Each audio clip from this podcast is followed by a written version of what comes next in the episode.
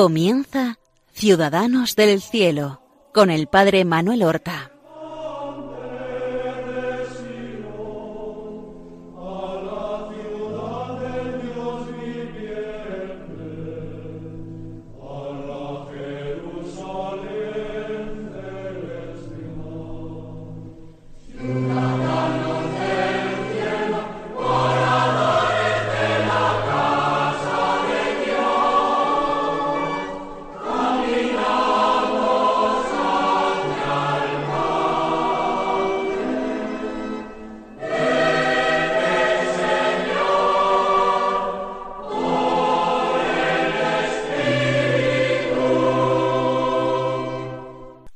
Buenos días, queridos amigos. Vamos a comenzar la emisión de un nuevo programa de la serie Ciudadanos del Cielo. Vamos a continuar trazando la vida de los santos nuestros hermanos para edificarnos con sus virtudes y pidiendo siempre gracias a Dios para poderlos imitar. Durante dos programas hemos estado hablando del indio Juan Diego, el vidente de la Virgen de Guadalupe, aquel que en el año 1531 vio a la Virgen y habló con ella en varias ocasiones. No hemos dicho que Juan Diego, lo poco que sabemos de él, es que se trataba de un indio del pueblo que no era ni noble, ni sacerdote, ni guerrero, ni comerciante, ni funcionario, era un hombre del pueblo, y nacería seguramente en torno al año mil cuatrocientos setenta y cuatro, al norte de la ciudad de México. El nombre original que él recibió, siendo pagano, es un nombre un poco complicado, Cuauhtowar, que traducido sería el que habla como un águila.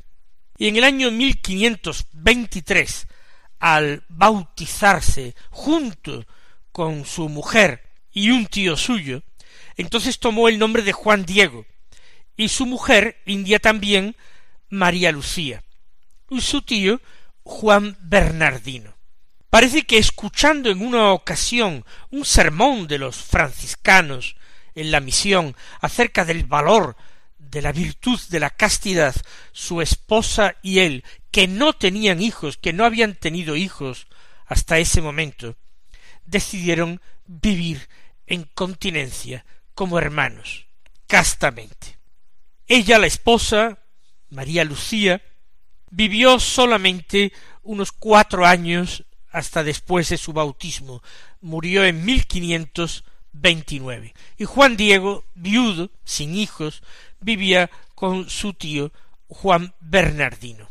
Recordemos que en el momento de las apariciones él tendría aproximadamente cincuenta y seis o cincuenta y siete años y vivió eh, finalmente hasta la edad de setenta y cuatro años. Murió en mil quinientos cuarenta y ocho. Vamos a continuar el relato de la aparición allá donde lo dejamos. Él regresaba preocupado tratando de dar un rodeo al cerro del Tepeyac para no encontrarse con la Virgen, ya que iba muy apurado a buscar a los franciscanos de la misión de Tlatilolco para eh, un sacerdote, que un sacerdote le acompañara a, a su casa para que le diera los sacramentos a su tío Juan Bernardino. Sin embargo, la Virgen salió a su encuentro, descendiendo del cerro. Nuestra Señora le saludó, diciendo ¿Qué hay, hijo mío, el más pequeño? ¿A dónde vas? Ella sonreía como siempre, y él, muy avergonzado, muy confundido de que la Virgen le hubiera sorprendido en su estratagema para no ser encontrado por ella, le dijo Niña mía, la más pequeña de mis hijas, señora, ojalá estés contenta. ¿Cómo has amanecido? ¿Sientes bien tu amado cuerpecito? Señora mía, niña mía, voy a darte un disgusto. Sabe, niña mía, que está muy malo un pobre siervo tuyo, mi tío, le ha dado la peste y está para morir. Ahora voy corriendo a tu casita de México a llamar a uno de los amados de nuestro Señor, nuestros sacerdotes, que vaya a confesarle y disponerle, porque desde que nacimos venimos a aguardar el trabajo de nuestra muerte, pero después que vaya volveré otra vez aquí para ir a llevar su tu mensaje. Señora y niña mía, perdóname, tenga ahora paciencia, no te engaño, hija mía, la más pequeña, mañana vendré a toda prisa. Sin embargo, con la misma sonrisa, Nuestra Señora le respondió Oye y ten entendido, hijo mío el más pequeño, que no es nada lo que te asusta y entristece, no se turbe tu corazón, no temas esa enfermedad, ni ninguna otra enfermedad o angustia. ¿No estoy yo aquí que soy tu madre? ¿No estás bajo mi sombra? ¿No soy yo tu salud? ¿No estás en mi regazo? ¿Qué más necesitas? No te apene ni te inquiete nada, no te aflija la enfermedad de tu tío, que no morirá ahora de ella. Puedes estar seguro de que ya sanó. Después se supo que precisamente entonces y a esa hora milagrosamente Juan Bernardino, el tío de Juan Diego, quedó curado y vivió todavía bastantes años.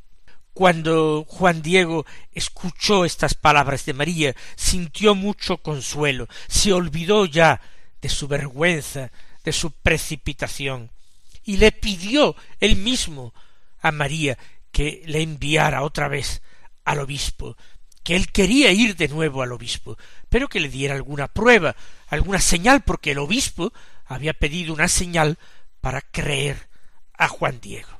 Entonces la Virgen le dijo Sube, hijo mío, el más pequeño, a la cumbre del cerrillo, allí donde me viste y te hablé.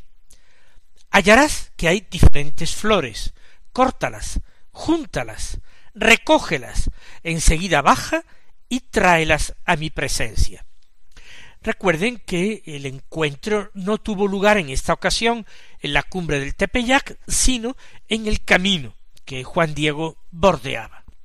Nuestro buen San Juan Diego subió inmediatamente al cerrillo y encontró, como le había dicho la Virgen, muchas y variadas flores. Eran rosas de Castilla. Y no era el tiempo de que hubiera rosas. En primer lugar era el mes de diciembre, pero es que además el día anterior, los días anteriores, allí él no había visto ninguna flor cuando vio a la Virgen y habló con ellas. Sin embargo, obedeció a la Virgen y cortó, como ella le dijo, una serie de eh, flores de rosas. Dice el Mopoua, el relato de esta aparición que estaban eh, cubiertas de rocío, como pequeñas perlitas de rocío, y que él juntó todas estas rosas que había cortado y las puso sobre la manta que llevaba atada al cuello, la tilma, y las recogió en el regazo con un pliegue de la manta. Y así bajó él de nuevo y fue a donde la señora le aguardaba a mostrarle lo que había cortado. Tras ver las rosas, la señora con sus propias manos las tomó y las volvió a colocar sobre la manta de Juan Diego. Y le dijo Hijo mío el más pequeño, esta diversidad de rosas es la prueba y señal que llevarás al obispo le dirás en mi nombre que vea en ella mi voluntad y que él tiene que cumplirla. Tú eres mi embajador, muy digno de confianza. Rigurosamente te ordeno que sólo delante del obispo despliegues tu manta y descubras lo que llevas. Contarás bien todo, dirás que te mandé subir a la cumbre del cerrillo para cortar flores, y todo lo que viste y admiraste para que puedas convencer al obispo que de su ayuda a fin que se construya el templo que he pedido. Y con esta alegría en el corazón y con estas rosas en su manta bien recogidas, emprendió el viaje Juan Diego hacia México, muy contento, creyendo que con la prueba que le daba la Virgen habría de ser creído.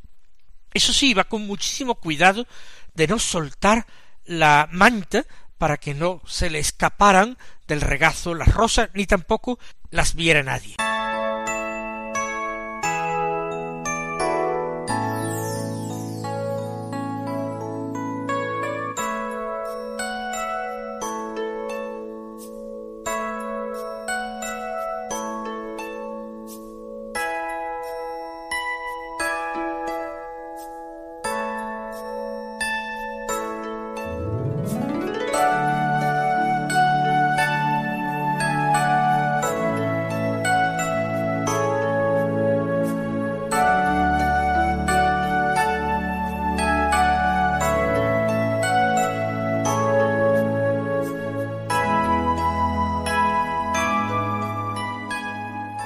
Al llegar al palacio de Fray Juan de Zumárraga, el obispo, él de nuevo fue detenido por los criados del obispo y por el mayordomo, que de nuevo le preguntaron qué quería. Lo cierto es que, aunque él rogaba y pedía ver al obispo, no le hacían el más mínimo caso. Cuenta el Nicam Poua que actuaban haciendo como que no le oían, quizás como chance, pero de esta manera trataron al pobre San Juan Diego. Así pasaba el tiempo, pasaba el tiempo. Luego vieron que seguía allí de pie, sin hacer nada, con esa paciencia infinita, pero con el cuidado que, que sostenía su manta, y se acercaron y querían ver qué es lo que llevaba dentro de la manta. Pero Juan Diego se resistía, no les dejaba. Y eso de que lo empujaron, incluso lo golpearon un poco y vieron un poquito por la abertura de la manta que eran flores, que eran rosas, pero cuando intentaban cogerlas parece que les parecía que las rosas eran pintadas o, bordadas o, o cosidas, pero que no eran verdaderas flores y luego en otro momento pues les parecía por el pliegue de la manta de que eran verdaderas. Finalmente fueron al obispo a decirle que habían visto eso y que resultaba muy extraño esas rosas que veían, pero que cuando intentaban cogerlas, haciendo fuerza al indio, parece que estaban pintadas. Lo cierto es que el obispo accedió a la entrevista el obispo se dio cuenta de que él había pedido una prueba a la Virgen y parece que aquel indio se la traía. Entonces mandó que entrara en la habitación donde se encontraba. Juan Diego se postró ante él, se arrodilló y contó todo lo que había pasado. Le dijo Señor, hice todo lo que me ordenaste que fuera a decir a mi ama, la Señora del Cielo, Santa María, preciosa Madre de Dios, que pedías una señal para poder creerme que le has de hacer el templo donde ella te pide que lo construyas. Y además le dije que yo te había dado mi palabra de traerte alguna señal y prueba que me encargaste de su voluntad. Accedió a tu recado y acogió benignamente lo que pides, alguna señal y prueba para que se cumpla su voluntad.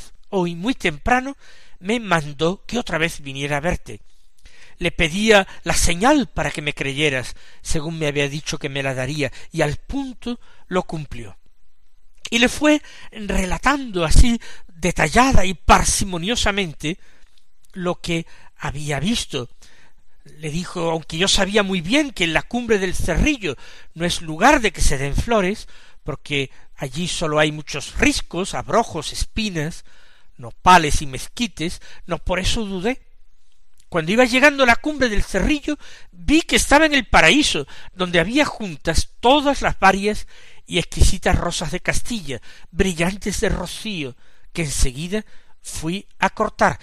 ella me dijo por qué te las había de entregar, y así lo hago, para que en ellas veas la señal que pides y cumplas su voluntad, y también para que aparezca la verdad de mi palabra y de mi mensaje. Aquí están, recíbelas. Y este fue un momento extraordinario, único, porque él desplegó entonces su manta, la dejó caer, porque estaba llena efectivamente de las rosas de Castilla que había cortado. Y cuando estas rosas cayeron al suelo, se esparcieron por el suelo, en la manta desplegada, de repente, de improviso, apareció la imagen de la Virgen María de Guadalupe, tal cual se venera hoy en el moderno templo que existe en el Tepeyac, en la Ciudad de México. Fue una cosa tan repentina y era tan hermosa la imagen de la señora que el obispo conmovido y todos los que estaban allí con él se arrodillaron y oraron, como digo, muy conmovidos. Luego eh, se levantaron y el obispo mostró mucha congoja y mucho arrepentimiento por haber dudado eh, en la palabra de la Virgen. Y tomó eh, la tilma, la desató de detrás del cuello de Juan Diego, desató el nudo de la manta y la llevó a su oratorio y la colocó allí provisionalmente hasta que estuviera construido ese templo que pensaba erigir en honor de la Madre de Dios. Inmediatamente le pidió a Juan Diego que le condujera al sitio donde la Virgen se había aparecido y donde le había mandado construir el templo. Esto eh, se hizo y en cuanto el Juan Diego cumplió todo el encargo, le pidió al obispo permiso para volverse a su casa, porque había dejado atrás a su tío Juan Bernardino. A todo esto el obispo le había hecho pasar una noche en su casa. Con el permiso del obispo volvió. Eso sí, el obispo le dio una escolta, quiso que lo acompañaran a su casa. Y al llegar descubrió con una alegría inmensa que su tío estaba perfectamente sano, muy contento, sin dolores, y que se asombró muchísimo de ver a su sobrino con una escolta que le trataba con muchísimo respeto y fue informado por su sobrino de todo lo que había pasado. Y entonces el tío dijo que él también había visto a la Virgen con el mismo aspecto de la misma manera que la había visto su sobrino. Por eso a Juan Bernardino también lo llevaron delante del obispo para que le informase de esa aparición que había tenido. Y el obispo fray Juan de Zumárraga lo hospedó junto con Juan Diego, su sobrino, en su palacio episcopal unos cuantos días. El obispo terminó construyendo el, el templo, un primitivo templo a la Virgen, y allí, con toda solemnidad, trasladó el ayate, la tilma del indio Juan Diego para veneración popular el gran milagro de la Virgen fueron las conversiones que se produjeron entre los indios. Fue algo decisivo que colaboró a la excelente y abnegada predicación de los franciscanos, pero que aceleró el proceso de conversión extraordinariamente, de modo que en pocos años toda la población indígena había abandonado el paganismo tan arraigado durante siglos se había convertido al cristianismo y se había hecho extraordinariamente devota de la Santísima Virgen. Pero no sólo los indígenas, también los españoles, muchos de ellos, hombres rudos y poco devotos, se sintieron acogidos también por la Madre de Guadalupe, que les habló al corazón y que les condujo a su Hijo Jesucristo. Esta preciosa imagen no ha dejado de hacer milagros de todo tipo, y ya digo, entre los más notables milagros de conversiones. ¿Y qué podremos decir más de Juan Diego? De la imagen podríamos decir mucho. La fibra en que está construido la manta es muy pobre. Es lo que aquí en España se llama la pita, de fibra de pita, muy vasta. Nadie, ningún pintor, la escogería para pintar un lienzo, un tejido de fibra de pita. Más aún, la duración media de este tejido sería en torno a veinte años, antes de que se deteriorase por completo. Y ya lleva con nosotros más de cuatrocientos ochenta años, casi cinco siglos, sin deterioro, conservando sus colores, esta prodigiosa imagen. Muchísimos estudios, investigaciones científicas han mostrado que no se trata de una pintura, guarda en este sentido similitudes con la Santa Sábana de Turín, en cuanto a que tiene un origen misterioso que no tiene explicación científica. Juan Diego, una vez construido el templo para venerar allí la imagen de la Virgen de Guadalupe, fue nombrado cuidador del templo y allí hasta su muerte vivió junto a la casita de la Virgen María. Su tío Juan Bernardino vivió también con él y trece años después de las apariciones, en 1544, falleció teniendo ochenta y cuatro años de edad, su tío. Cuando se le apareció la Virgen a Juan Bernardino, tenía setenta y dos, eh, casi setenta y tres, y murió con ochenta y cuatro en mil quinientos cuarenta y cuatro.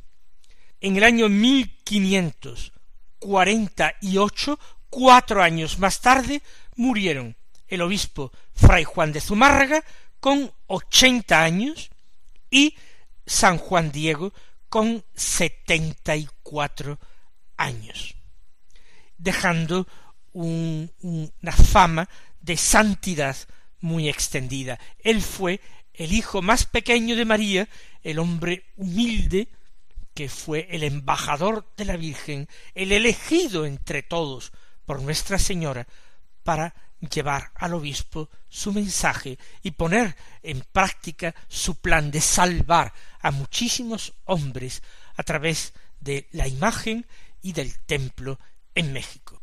Pues queridos hermanos, no contamos más de San Juan Diego porque conocemos muy poco más de su vida y hablar de la Virgen de Guadalupe, de su milagrosa imagen, excedería eh, los fines de este programa que se centra en la vida de los santos. Que el Señor os colme de bendiciones y hasta el próximo programa.